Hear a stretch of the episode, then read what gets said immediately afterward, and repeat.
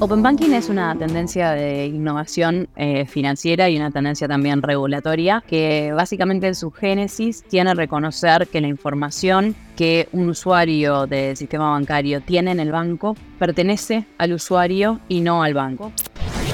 Hola, hola, ¿cómo estás? Soy Martín Pizerno y te doy la bienvenida a un nuevo episodio de Digital Experience by Soho, un podcast sobre la madurez digital de las organizaciones. ¿De qué se trata Digital Experience? Es un espacio para conversar sobre cómo lograr que el diseño impacte significativamente en las organizaciones y sus usuarios. Le hablamos a ustedes, gerentes, líderes e integrantes de equipos digitales de alto desempeño. Antes de empezar, y si te gusta este podcast, te puedes suscribir y activar las notificaciones para no perderte ningún episodio. ¿Nos acompañan en esta experiencia? Comencemos. En el episodio de hoy voy a conversar con Ximena Alemán sobre la importancia del desarrollo de infraestructura tecnológico en la TAM. Bienvenida a Digital Experience, Xime. Un placer que estés con nosotros. Bueno, encantada de estar por acá, Martín. Muchas gracias por la invitación. Para contarme un poco a la audiencia sobre ti, comentarles que Sime empezó a estudiar comunicación y economía en la ORT, en la Universidad de Uruguay. Se declara como apasionada por la innovación y la tecnología y esto lo llevó a confundar dos empresas relacionadas con el ámbito financiero, Qualia, FinTech Factory y Abaco. Su visión y su destacado papel en el mundo de la fintech le valieron el reconocimiento como una de las mujeres más innovadoras de Latinoamérica por parte de la prestigiosa organización UPANA. Además de los MBAs y BGA Excellence Awards en el 2022, fue honrada con el título de MBA Entrepreneur of the Year. Así que felicitaciones, Jime, tuvo unos logros que tenés en tu currículum. Además, es cofundadora de Prometeo, una plataforma de Open Banking que se ha convertido en la empresa más grande del sector en Latinoamérica. Su objetivo principal es conectar empresas con cuentas bancarias a través de una experiencia ágil y segura. En Prometeo se esfuerzan por proveer un único punto de acceso que permita a bancos, fintechs y empresas acceder a información financiera consolidada, realizar pagos, llevar a cabo transacciones y desarrollar herramientas de gestión financiera. Sime, ¿qué otro dato te gustaría agregar para que la audiencia te conozca un poco más? Bueno, creo que hay, algunas cosas que de, mi trayectoria me gusta mencionar. Eh, hace nueve años que trabajo en el sector fintech y de hecho, o sea, creo que estoy como, digamos, desde, desde que arrancó este impulso que ha sido el desarrollo fintech en Latinoamérica, que en los últimos tres, cuatro años ha sido brutal.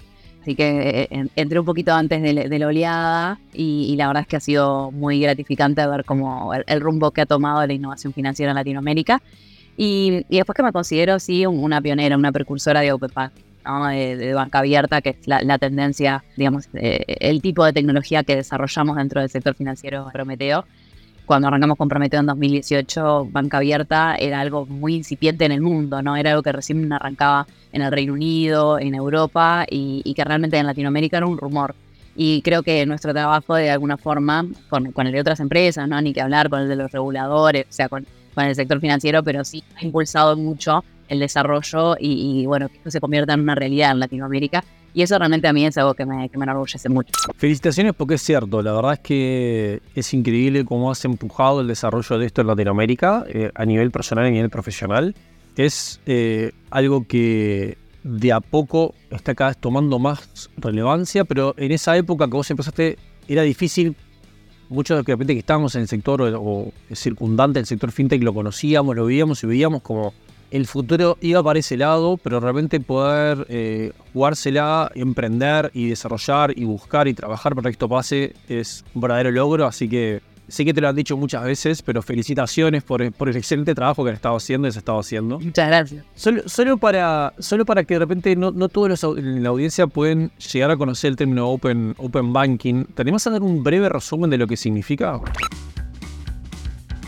Open Banking es una tendencia de innovación eh, financiera y una tendencia también regulatoria que básicamente en su génesis tiene reconocer que la información que un usuario del sistema bancario tiene en el banco pertenece al usuario y no al banco. O sea que, digamos, es ese derecho a la información, de que básicamente la información bancaria que vos tenés está alojada en el banco, en el sistema del banco, pero esa información es tuya. Y esa información es un activo tuyo que vos tenés que tener derecho de poder disponibilizarle a terceros. Ese es el derecho y eso es lo que la regulación reconoce en distintos lugares del mundo y digamos lo que se ha, eh, digamos, de alguna forma acelerado en los últimos años. Esto además se articula tecnológicamente a través de un software, ¿no? O sea, básicamente lo que sucede es que las empresas financieras tienen que poder disponibilizar esta información para que otros puedan acceder a ella. Y esa disponibilización de la información se realiza a través de un artefacto tecnológico, digamos, a través de un software que se conoce en la industria como un API eh, o API. Ah, o sea, API. Un API es una interfaz que permite que dos sistemas se conecten, dos sistemas cualquiera, no tienen por qué ser estrictamente financieros, o sea, que dos sistemas interoperen, van a operar en, conjunto y compartir información. Entonces, básicamente, eh, lo, que, lo que está sucediendo en el mundo es que las empresas financieras están empezando a disponibilizar estas interfaces para que terceros puedan conectarse con ellas y compartir información. Información de los usuarios con el consentimiento siempre del usuario, ¿no? Y esto creo que es algo clave para entender la tendencia, que es el usuario el que siente que tiene un beneficio por compartir esa información y entonces accede a compartirla.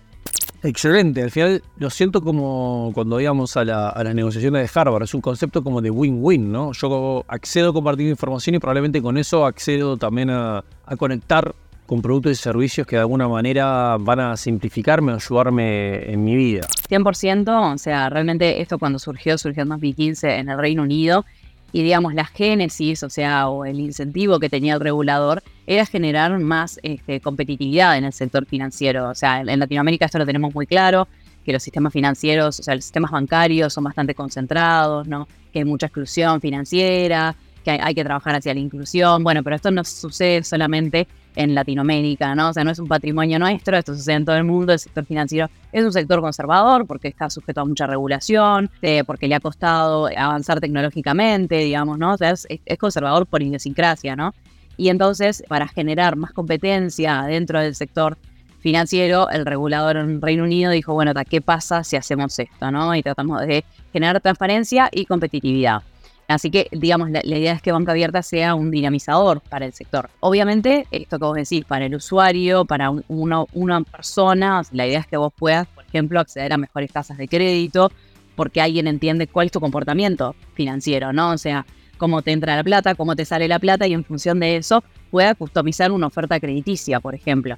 Eso es el caso de las personas. O sea, nosotros que estamos más enfocados hacia la usabilidad para empresas, ¿no? Y lo que es esta infraestructura, qué representa esta infraestructura para las empresas.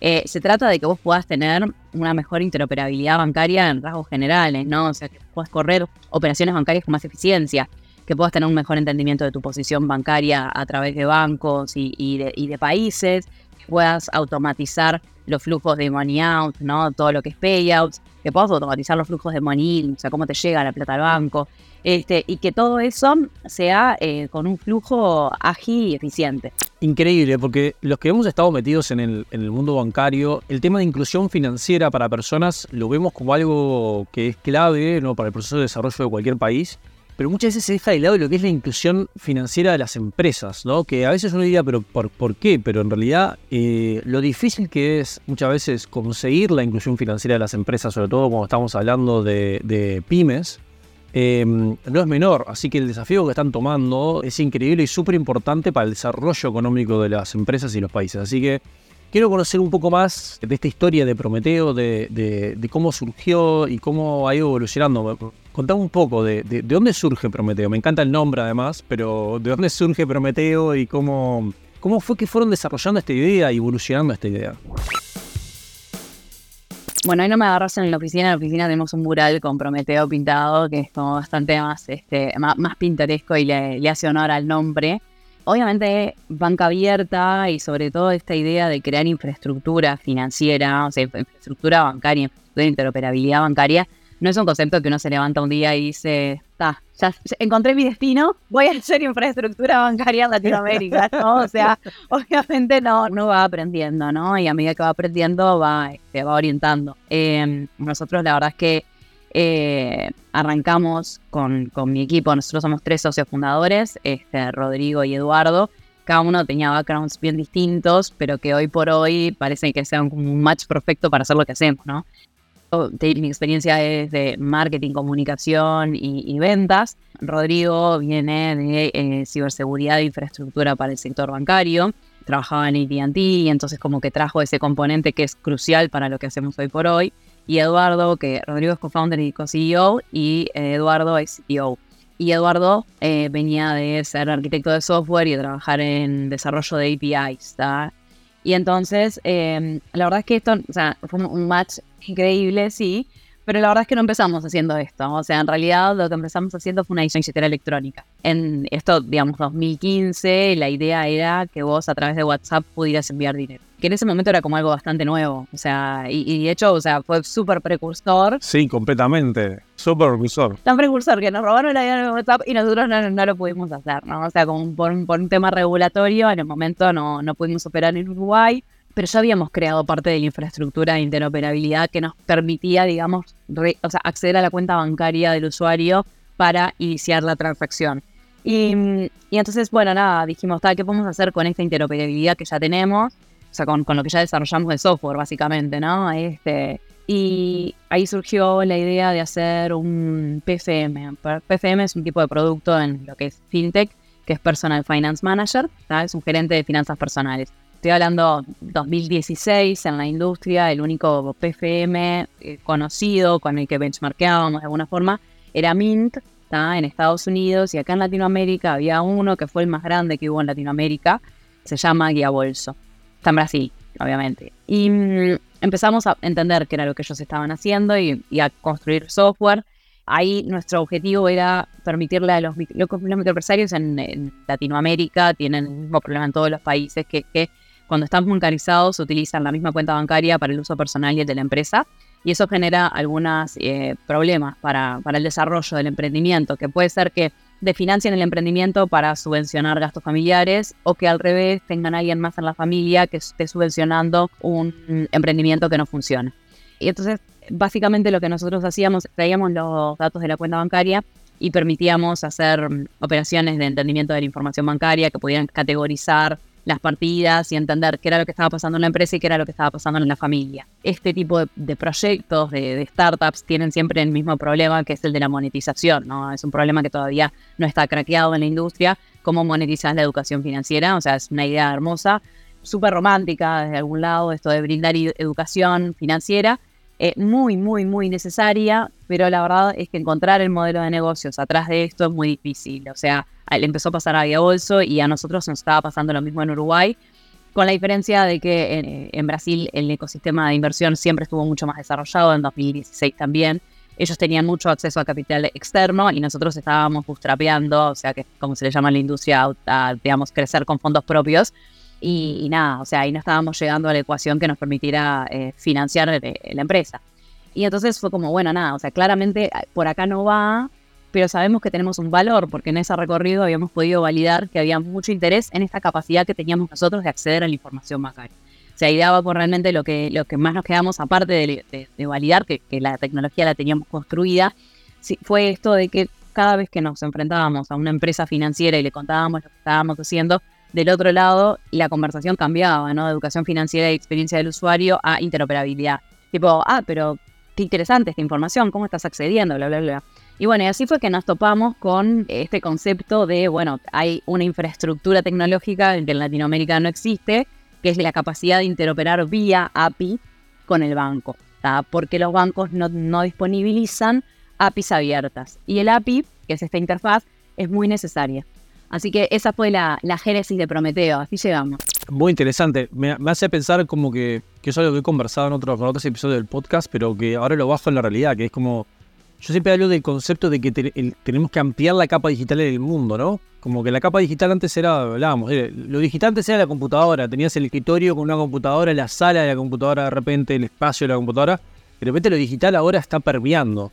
Entonces, este, pero súper interesante este concepto, ¿no? Como que lo que permea, lo que hace que eso conecte son las APIs, ¿no? Son esos conectores entre medio que están ahí juntando la información para que eso suceda que la capa no se construye sola finalmente. Exacto, es que en realidad si vos lo pensás hoy por hoy, hay un montón de información, hay un montón de información por digitalizar ni que hablar, ¿no? Pero en las grandes industrias, el problema no es que la información no esté digitalizada, el problema es que la información está digitalizada porque la mayoría de las grandes industrias, y pasa con la, la salud, por ejemplo, y pasa con la industria financiera, los procesos internos ya son digitales. El problema es que lo que vos no tenés es la capacidad de acceder a esa información, porque esa información de alguna forma funciona como un silo, está enquistada adentro de ese sistema, ¿no? Entonces es un tema que es de transformación digital, pero no de digitalización, sino de interoperabilidad.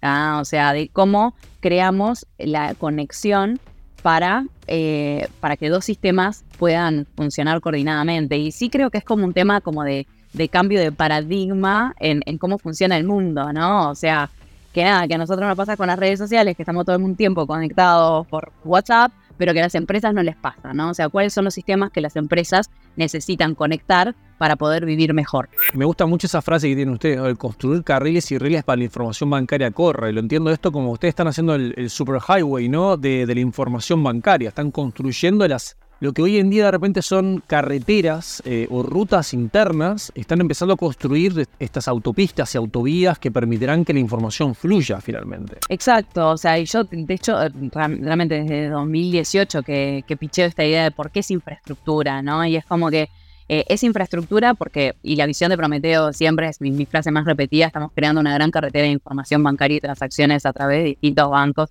de distintos países de Latinoamérica. Este, y, y por qué es infraestructura, y es porque en realidad lo importante no es la API. O sea, lo importante no es la infraestructura que yo estoy creando, es como un puente. Lo importante no es el puente, o sea, el puente en sí no tiene un valor. La carretera en sí no tiene un valor. Lo que pasa es que el valor está en lo que la carretera y el puente habilitan, ¿no? O sea, en este canal de comunicación, en este, en este flujo que habilitan para que circulen qué, para que circulen lo que sea, o sea, eh, yo me digo lo mismo, o sea, cuando los romanos crearon los primeros caminos en, Europa, nunca pensaron que después vos ibas a tener el imperio logístico que Sara, ¿no? O sea, nunca pensaron en eso. O sea, simplemente crearon una vía de comunicación que después soportó un montón de desarrollo arriba. Y eso es lo que estamos haciendo nosotros, ¿no? O sea, creando un carril de comunicación que ojalá soporte dos siglos más, tres siglos más de operaciones bancarias es increíble en realidad, porque lo que estás planteando, y, el ejemplo de los romanos es súper atingente, ¿no? Porque esas carreteras que ellos crearon, eh, incluso cuando se derrumbó el imperio, siguieron manteniendo Europa conectada. Y son las bases de la conexión total, que fue probablemente una de las principales razones por las cuales Europa eh, se adelantó al resto del mundo en muchísimas cosas. Esa capacidad conectiva y conectada que tenía entre los países que permitía que la información fluya mucho más rápido que en otros lugares que no estaban tan bien conectados. Hoy en día ustedes están en el mundo fintech, pero probablemente esas carreteras permitirán a futuro conectar otro tipo de información mucho más rápido, este, de una manera mucho más integrada. Entonces, como que la visión carretera o este concepto de los rieles y los carriles para que la información corra, me parece que es súper potente eh, y es algo clave. Así como de repente pensamos en carreteras o en, infraestructura de, eléctrica o de acceso como en Uruguay se hizo el acceso al Internet gracias este, a todos los hogares ese tipo de cosas que habilitan posterior. Lo que van a habilitar a posterior no se sabe, pero es permitir el, que algo más grande crezca eh, implica tener esa infraestructura de base. Es que son habilitantes de desarrollo. O sea, vos lo que permitís es que arriba sucedan otras cosas y todo lo que sucede arriba va a ser desarrollo. Y además, claramente conectar con los bancos eh, que son los financiadores básicamente muchas veces de la, de, la actividad económica. Entonces, cuéntame, ¿cuáles han sido las dificultades que, vos ves que las empresas este, enfrentan a no contar con la, con la capacidad de interoperar con bancos en la región?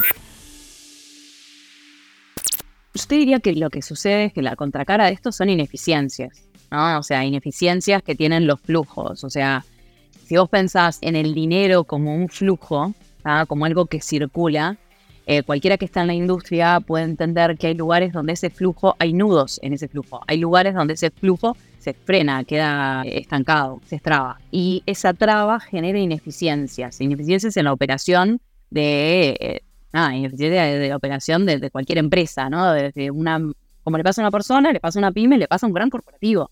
O sea, le, pasa sobre todo a los heavy users del sistema bancario, que son los grandes corporativos y las empresas financieras, que son los primeros que necesitan esto resuelto. Eh, entonces, de lo que se trata es de destrabar esas ineficiencias a través de eh, operaciones de, que habilitan automatización, interoperabilidad. Em, yo te diría que lo que nosotros, o sea, lo que solucionamos son algunos dolores claves, ¿no? El primero es acceso a la información en tiempo real acceso, acceso a información, a información estandarizada en tiempo real, evitar errores manuales, ¿sí? Errores que, porque vos estás, vos persona, entrás a un banco y lanzás una transacción con un número de cuenta bancaria y te equivocaste porque te tecleaste mal, o sea, ese tipo de ineficiencias que son muy basadas en, en, que la operación es manual y después lo que permitimos es escalar la operativa. O sea, una cosa es si vos tenés a un administrativo que te puede hacer 100 operaciones de pago en el banco, porque entró en home banking, se lo dio y empezó a, hacer transacciones, y, si querés llevar esa operativa de 100 transacciones a 2 millones, bueno, o sea, no vas a contratar a 15, 20 personas más, o podés hacerlo, pero te vas a enfrentar a muchos más errores, o sea... Sí, a, escala, escala el equipo y escala, escala la, la posibilidad de error humano también. Exacto, ¿no? Entonces, bueno, ¿qué tan grande, qué tan escalable querés hacer tu operativa? ¿Qué tan ágil querés hacer tu operativa? ¿Y qué tan excelente querés ser tu operativa? Y bueno, si esos tres ejes son importantes para vos, y bueno, necesariamente te vas a tener que decantar en tus operaciones bancarias por tener un partner de interoperabilidad. Y ese lugar es el que ustedes están tomando, y esa es la propuesta de valor, poder entregar este, este canal de evitar la manualidad, automatizar y, y sobre todo una cosa que no es nada menor que lo dijiste del pasar, pero que a mí me dejó los ojos así abiertos, que es el acceso a la información en tiempo real, ¿no? Que esto es una cosa que no es normal, ¿no? Que de repente el día a día la persona piensa, pero ¿cómo puede ser? Pero no, o sea, no, no tenemos acceso a la información en tiempo real en el sistema bancario normalmente en las empresas. Entonces, este, lograr eso es clave. Sí, es que en realidad es algo que a veces se pierde de vista, ¿no? Pero los grandes corporativos, para tener una posición de caja, cuando trabajan en múltiples países, nada, eso es algo que puede llevar un día entero y parece una locura, ¿no? Es como, o sea, y genera muchas ineficiencias. Y entonces sí, es un valor poder tener eh, una visión de caja en tiempo real cuando lo necesitas. O sea, no ocho horas después de que lo pediste. Exactamente. Me imagino que un desafío bastante grande ha sido, obviamente, interoperar y lograr alcanzar esta expansión regional. ¿no? Latinoamérica se caracteriza también por tener eh, protocolos y diferencias entre países a diferencia de repente de lo que puedo pensar en Europa o Estados Unidos, que son una ley federal interna, nosotros no tenemos ese tipo de cosas. Entonces, ¿cómo, ¿cuáles han sido los desafíos de operar en múltiples países para ustedes? ¿Cómo, ¿Cómo fue que crecieron y lograron alcanzar esta expansión regional y lograr, sobre todo más allá de la expansión como empresa, la conexión entre países, ¿no? que es lo que creo que es lo más difícil?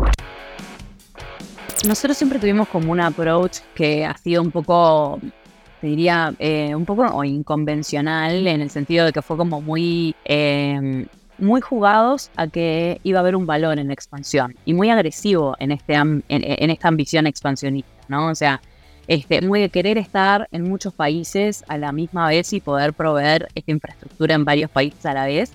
A veces incluso dependiente, o sea, independiente de eh, la cantidad de demanda que pudiéramos percibir en el país, ¿no? O sea, por ejemplo, cuando abrimos Panamá, ¿no? O sea, bueno, no, no es un mercado tan grande, no es un mercado que... Pero para nosotros era la posibilidad de empezar a brindar esta infraestructura, al menos con un flujo en un país más. Y de cara a concretar esta propuesta de valor que tenemos para los clientes de ser un único punto de acceso a los países de la TAM. Entonces, para nosotros la expansión geográfica siempre fue, eh, nada, como, como, una ambición, ¿no? O sea, como una meta, nos parecía que era importante de cara al producto que queríamos crear. Y después tener un espíritu, digamos, y muy, o sea, que esto es muy startup, ¿no? Muy lean, que es de muy, un approach muy tecnológico. ¿Ah? O sea, para nosotros, lo que nosotros estábamos creando era, o sea, es, ¿no? O sea, es, una solución de software, ¿ah? este, y es una solución de mercado. Y entonces, a diferencia capaz que de otras empresas, nunca eh, sentimos que teníamos que esperar a que hubiera una regulación para operar en el mercado. Nunca lo sentimos y obviamente digo, lo, confirmamos, ¿no? O sea, siempre hicimos los análisis legales pertinentes, pero, este, pero es cierto que nosotros estamos accediendo a la información que el usuario quiere acceder con el consentimiento del usuario, ¿no? Y sobre eso se basó la arquitectura de Prometeo. Digamos, para nosotros el, habilitante siempre ha sido la tecnología. Y, creo que eso sí nos ha dado una, eh, la posibilidad de crecer muy rápido creo que es un buen mensaje, como que este concepto que ustedes mismos pregonan hacia como propuesta de valor, ¿no? de la escalabilidad y la interoperabilidad, lo hayan logrado también ustedes, ¿no? Es súper como, a diferencia de en casa raro el cuchillo de palo, ¿no? O sea, es como el, lograr realmente mi propia promesa. Mirá, lo he logrado yo también como empresa, así que te puedo ayudar a, ti también a lograrlo, que es un, mensaje bastante lindo, ¿no? Quiero volver a algo que comentaste, Jim, al principio, que lo dejamos al pasar, pero ahora quiero que ver si podemos profundizar un poco, que es el tema de la inclusión financiera, ¿verdad? Eh, todos sabemos en realidad, eh, o lo hemos vivido, ya sea en carne propia, eh, yo lo viví, por ejemplo, cuando me vine a vivir a Chile de Uruguay, el concepto de, bueno, nadie me abrió una cuenta bancaria, ¿no? Y, lo único que me abrió fue el banco estatal, eh, porque se veía obligado, en el momento que yo tenía una cédula que me reconocía a mí como parte de, un proceso ciudadano, abrirme una cuenta. Y me costó varios años poder acceder a una cuenta bancaria, estar bancarizado. Pero este problema, obviamente, eh, que para mí de repente fue molestia, pero para mucha gente es, es, un hito clave en su vida, el poder estar bancarizado y poder acceder a financiamiento para crecer, para educarse, para una cantidad de cosas. ¿Cómo has visto vos este y cómo sienten que ustedes este, contribuyen a, este tema de la inclusión financiera? A, desarrollar la capacidad de poder integrar a personas en el sector. Sí, sabes que es como algo que, es, eh, yo, lo discuto bastante, ¿no? O sea, sobre si lo que nosotros hacemos, digo, lo, discuto en, algunos eh, sectores, ¿no? O sea, si lo que nosotros hacemos es inclusión financiera o es inclusión financiera, eh, se discute más si, es impacto o no es impacto, y yo soy una convencida de que infraestructura es impacto, o sea, que infraestructura es igual a impacto. Este, yo no tengo que, o sea, que eh, Latinoamérica tiene dos problemas, tiene exclusión bancaria y tiene subinclusión, lo que se llama, o sea, vos tenés una cuenta bancaria, pero vos tu cuenta bancaria, por ejemplo, no sé, pues pasa mucho en Uruguay y en casi todos, casi todos los países que tomaron políticas forzosas de inclusión bancaria, la inclusión financiera y la inclusión financiera se convirtió en inclusión bancaria, que fue lo que pasó en Uruguay, ¿no? A través de la, de, la ley de inclusión financiera, que por ejemplo depositan el sueldo sí o sí a través de una cuenta, en una cuenta bancaria, ¿está? Pero si al día uno vos recibiste la plata, la sacaste del, del banco y te la llevaste a tu casa, vos no tenés, bueno, no estás incluido financieramente en el sistema. A vos te depositan y, vos usás efectivo el resto del mes. Entonces eso es su inclusión. ¿Está? Eh, la subinclusión financiera es, eh, o sea, eh, era parte del problema que tenía UK, sucede en todo, en toda Latinoamérica. En las empresas también hay subinclusión. O sea, vos podés tener una cuenta bancaria y la utilizás para un propósito que es apenas un ápice de para lo que la podrías utilizar, ¿no? Y en regiones donde que todavía son cash-based, ¿no? O sea, cuyas economías están todavía basadas en el efectivo. El rol que tienen eh, los players de infraestructura como el nuestro, que lo que estamos digitalizando son las operaciones de las empresas, es mucho más fuerte. Porque lo que yo estoy haciendo es ayudando a digitalizar el efectivo.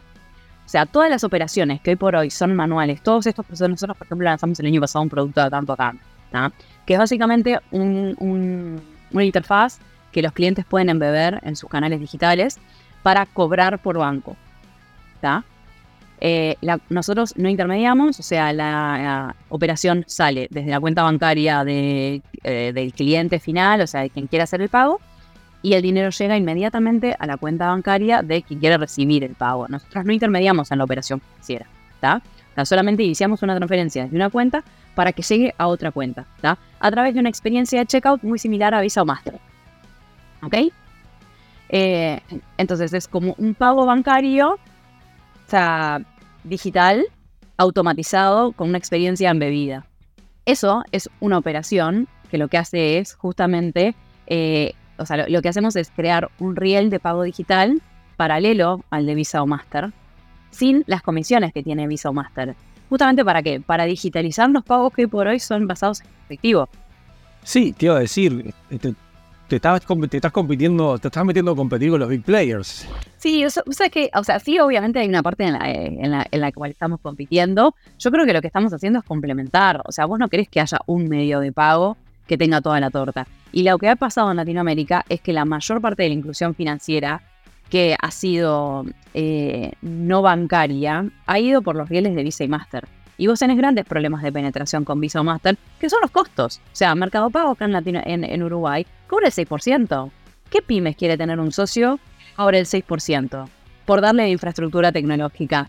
Y es entendible que, se, que son los costos de operación y todo, y, no, nos vamos a meter a analizar eso, pero claramente una pyme un 6% puede ser tu, tu, rentabilidad y puede ser la, plata que llevas el, día a día a tu casa, al mes a mes a tu casa, me explico ese 6%. O sea, no, no, es, no es menor el, el costo para una pyme de, ese valor. No, no, es para nada menor cuando se compara con el valor, ¿no? O sea, cuando la pyme saca la cuenta de qué recibo y qué pago, y bueno, no, ese 6% tiene un peso mucho más fuerte que capaz que en, digo, que, en otras industrias, que en otros portes, ¿no? O sea, donde capaz que ese 6% vos le tomás como un costo de producción.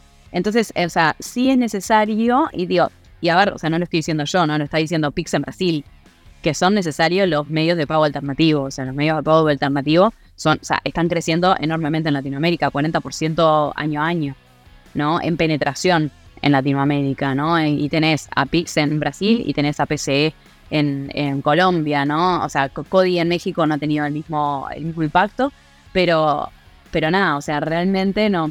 Pero realmente eh, es, es, una tendencia que llegó para quedarse, ¿no? O sea, y este, y, y, y, y creo que está bien, porque de vuelta de esto se trata de generar competencia. Y además, en realidad, también eh, no solamente, yo creo, igual lo de la competencia era medio un guiño, pero, pero en realidad estoy de acuerdo contigo. Y también empieza a ver eh, qué producto sirve para qué sector y para qué mercado, ¿no? Este, en vez de pensar un macro producto para todos, sino empezar a tener este concepto que siempre fue la promesa de lo digital, ¿no? Como el, el micro nicho y empezar a tener cosas más de nicho que son responden necesidades mucho más especializadas.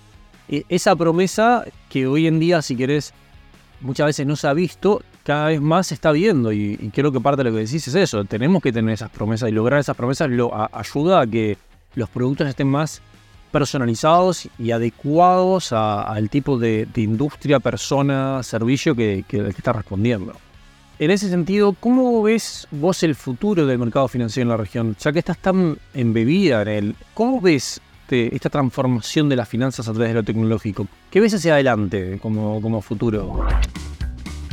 Yo creo que algo que está pasando muy, o sea, que, es eh, muy sano, muy deseable, es eh, como un entendimiento de que el sector financiero no pueden ser solamente los bancos, o sea, como de realmente tratar de, diversificación, ¿no? O sea, y, eso es lo que ha pasado con la ola fintech, ¿no? O sea, como una, una complejización y diversificación dentro de los players que participan en brindar servicios financieros a la población. Ah, entonces, cuando hablamos de brindar servicios financieros a la población, estamos hablando de esto que vos decías, ¿no? Un montón de necesidades que antes presuponíamos que las tenían que brindar los bancos, ¿no? O sea, y era como que el banco iba a poder hacer todo. Y ta, y en, y en 2000 2005, 2008, nos empezamos a dar cuenta de que el banco no puede hacer todo. O sea, el banco está dejando por fuera al 80% de la población de Latinoamérica que no atiende. ¿no? O sea, el 90% de las pymes no acceden a crédito. Bueno, entonces tenemos un gap ¿no? En, el acceso a financiamiento de las pymes, que es un disparate, ¿no? Entonces, y bueno, el boom de, de la transformación digital y, este, de las soluciones digitales y todo lo que ha sido fintech, que es básicamente entender que hay un montón de necesidades específicas que son mercados lo suficientemente potentes y atractivos como para que haya players que se dediquen a satisfacer esas necesidades. Y yo creo que de esto estamos viendo la punta del iceberg. O sea, creo que eh, cada vez vamos a ir viendo que eh, eso que vos decías, ¿no? De long tail, O sea, hay, hay nichos muy particulares que tienen necesidades particulares y hay empresas que pueden dedicarse a satisfacer esas necesidades puntuales, ¿no? Con tecnología, eh, con modelos de analítica, con riesgos más sofisticados, y entonces, o sea, hay una complejidad muy grande este, que, que, se está empezando a desarrollar y se está empezando a descubrir, y creo que eso está bueno. Y después lo otro que estoy viendo es obvio un influjo de, innovación brutal en, lo que es infraestructura, ¿no? O sea, eh, la modernización de la infraestructura, pero en la infraestructura país, ¿no? O sea, lo que estamos viendo con transferencias 3.0 en Argentina, PIX, eh, todo lo que es, eh, bueno, las leyes de banca abierta, de Open Finance en Colombia, en, este, en Chile. O sea, sí, claramente, yo creo que PIX fue un, parteaguas en el sentido de que le hizo entender a los reguladores de toda la región el impacto que puede tener una regulación pro innovación en, un país, ¿no? O sea, y cómo puede cambiar los hábitos de consumo diarios de cada persona en ese país. Este, y entonces creo que eso también es algo que se está viendo en Latinoamérica y que es muy impresionante.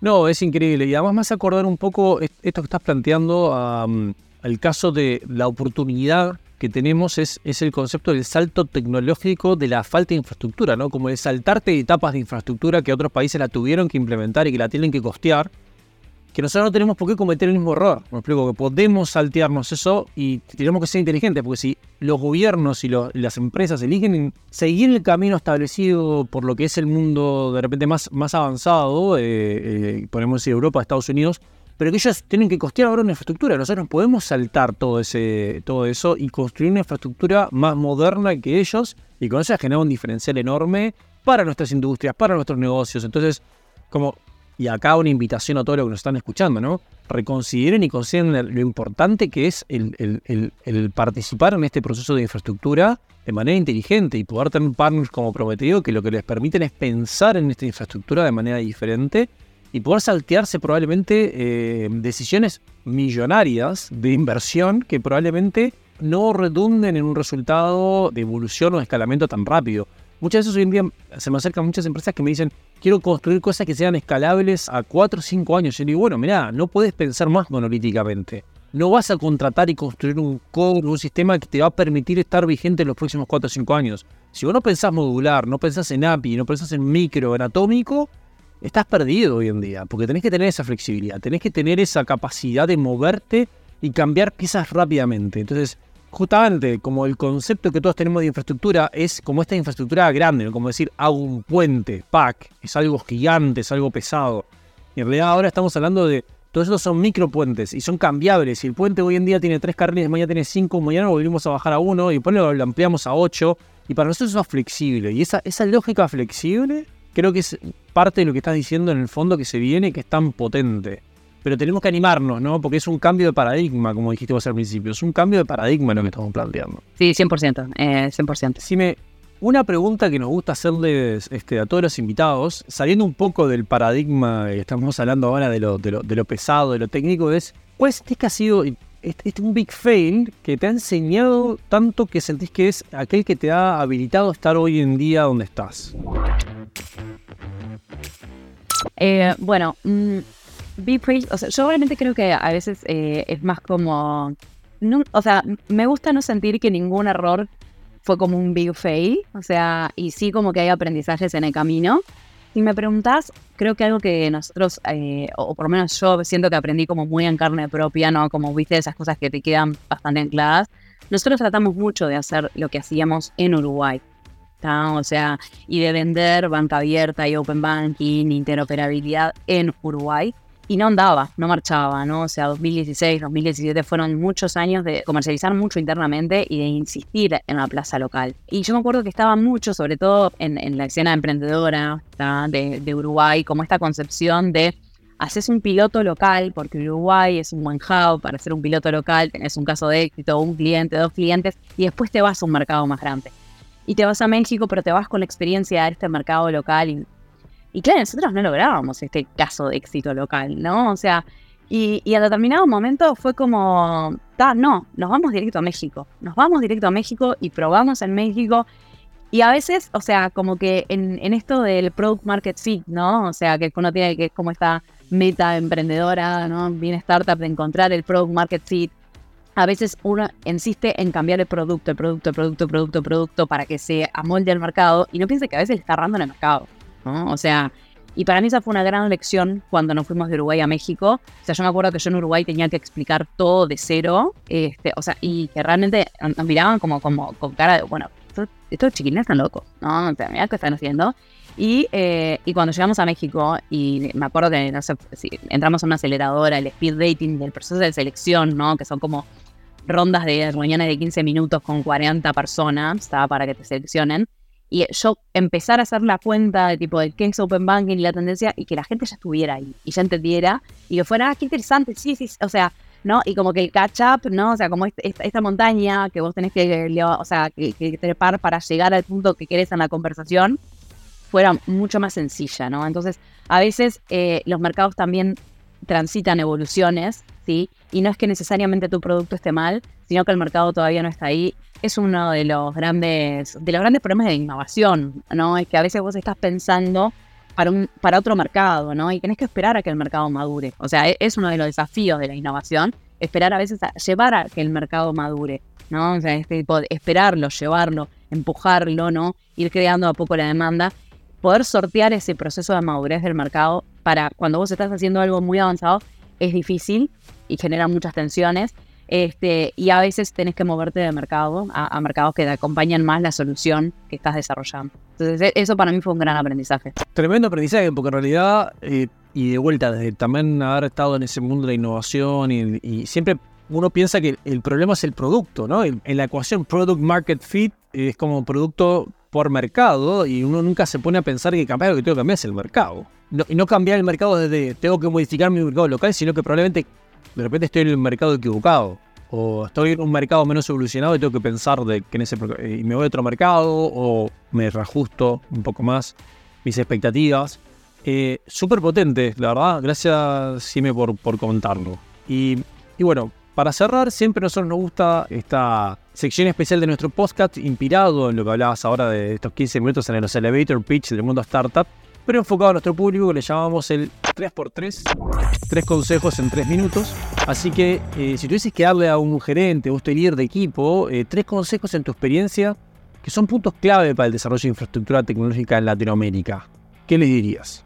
El primero, más que para infraestructura, es para innovación en general. Eh, el primer consejo es cultura. La madre de todos los cambios es la cultura empresarial, la cultura corporativa. No es un tema de budget, no es un tema de de producto, no es un tema de desarrollo de tecnología. Muchas veces el mayor, digamos, inhabilitador, el mayor impedimento es cómo la gente está pensando y entendiendo.